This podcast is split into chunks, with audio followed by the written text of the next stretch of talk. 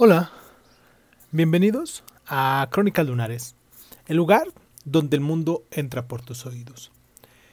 En esta ocasión estamos por abordar el capítulo número 9 del libro de Animales a Dioses.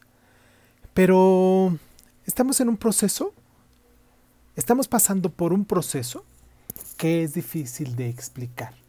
Lo diré de la siguiente manera. Este capítulo se, titula La unificación de la humanidad. Es la tercera parte de, nuestro libro que estamos leyendo.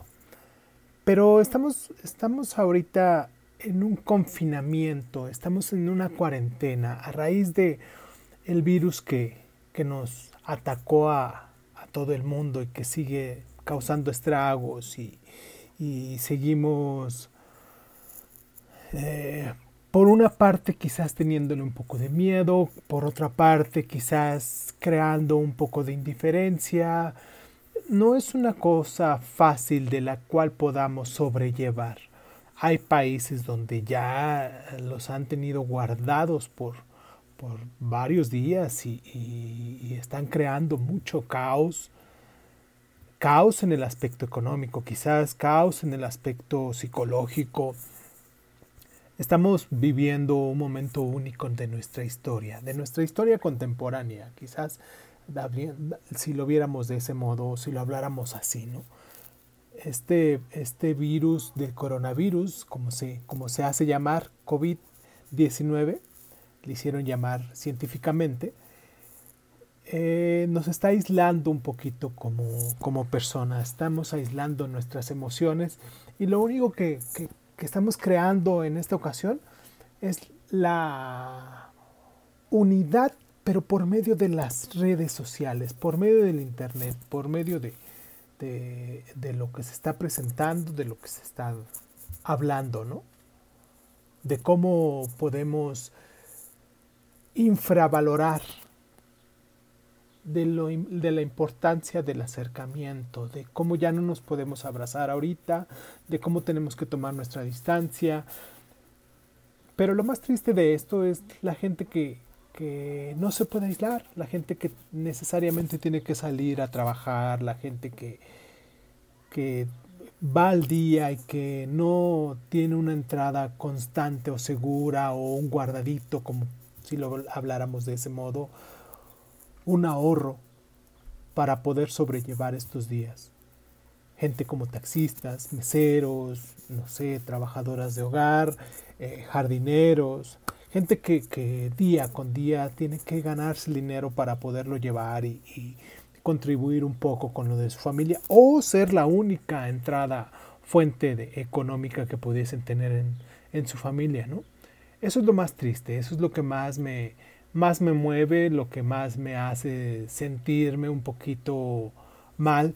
Nosotros afortunadamente aquí en, su casa, en mi casa, podemos tomar unos días, podemos estar guardados para, para protegernos como familia. Pero no todos tienen la fortuna de hacerlo. Sin embargo, en este capítulo vamos a hablar de cómo la gente empezó a crear sociedades, ¿no? empezó a, contribuir con las ideas, de cómo se fue reformando por medio de conceptos que ya los hablamos en el capítulo anterior, y cómo a la vez las religiones se hicieron más fuertes, cómo a la vez las, las ideas políticas, sociales, económicas fueron contribuyendo a que nosotros siguiéramos toda esa unificación que en vez de ser tribus aisladas como hablamos en capítulos anteriores, ahorita el crecimiento de las grandes ciudades, de las grandes ideas, nos hizo que nos frecuentáramos constantemente. Y en este tipo de momentos, en este tipo de, de procesos que estamos viviendo actualmente, es donde me doy cuenta la importancia de poder acercarte con tu vecino, charlar un rato quizás, ver a tu familia, sentarte a, su lado de ellos eh, para compartir el, vino y el, pan diario, eh, ahorita todo es un poquito más frío, todo se vuelve un poco más técnico por medio de llamadas, quizás por medio de, de, videos que, hacemos para el Internet, por medio de, de transmisiones. Todo ha evolucionado, sí, pero a la vez también nos hemos ido aislando. Y en estos momentos es cuando nos damos cuenta qué tan aislados estamos, ¿no? Qué, qué tan incómodo se nos hace a las personas que ya estamos acostumbrados a estar aislados y que en una situación como esta, eh, pues no nos afecta tanto, ¿no? Pero habrá otros que sí tienen esa constante armonía de visitar a sus familias, de salir de fiesta con sus amigos, de invitar a su pareja a algún restaurante, al cine, a, pasear al parque.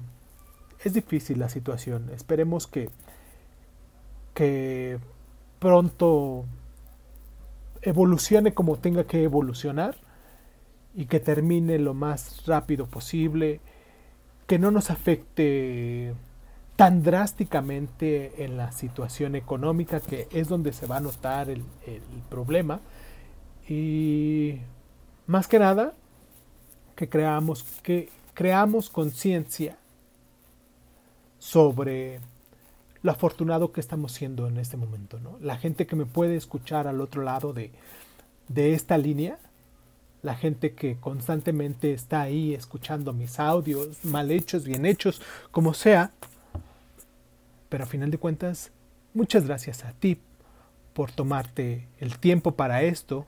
Espero que te encuentres bien. Espero que tu familia esté muy bien. Un gran abrazo, muy energético. un gran abrazo virtual, como podrían decir. Un abrazo cariñoso a toda la gente que la está pasando mal. Y mis mejores deseos para poder sobrellevar esto. Y pues nada, vamos a escuchar una rolita que, que, nos hace que pudiésemos entender o, tratar de estar un poquito más tranquilos, eh, llevárnosla de una forma más pasiva.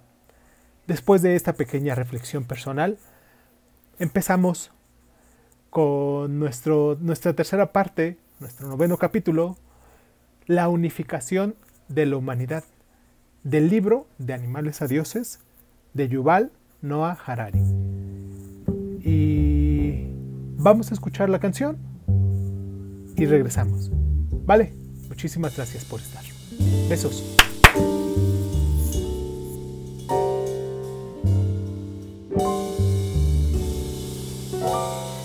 Some day is gloomy, my hour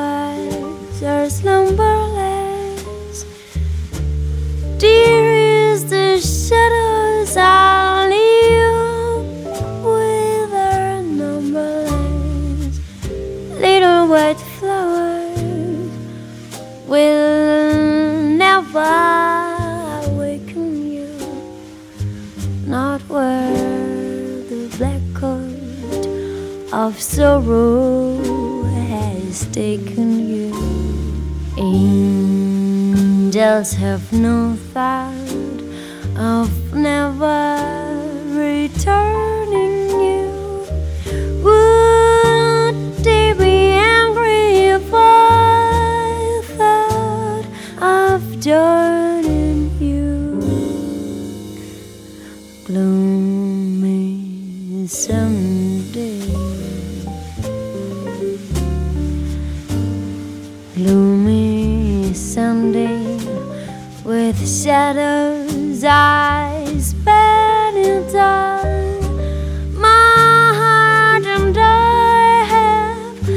decided to end it all. Soon there'll be candles and prayers are say don't know. Let them know let them know that I'm glad to go. That there's no dream for in that I'm caressing you. With the last breath of my soul. I'll be blessing you, gloomy, gloomy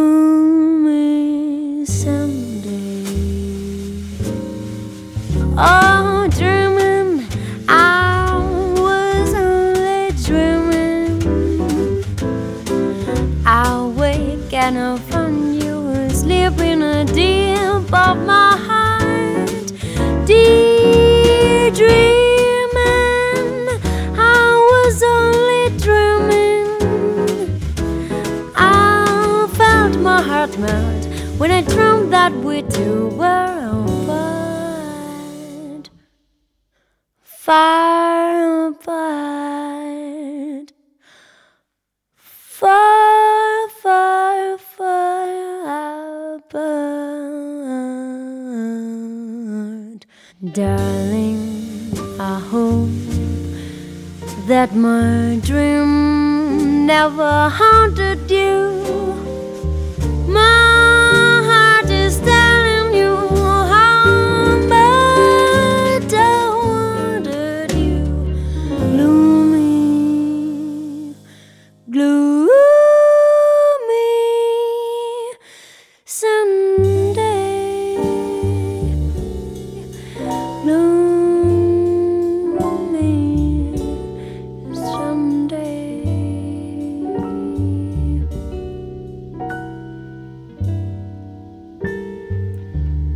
Tercera. Hay una, una imagen impresionante de gente que está caminando, que está circulando alrededor de la cava, en la Meca, claro. Esa, esa, esa imagen representa la, la fe, el poder de la fe.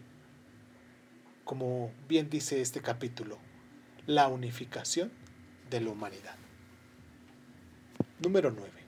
La fecha de la historia. Después de la revolución agrícola, las sociedades humanas crecieron más y se hicieron más complejas, mientras también los constructos imaginados que sostenían el orden social se tornaron más refinados.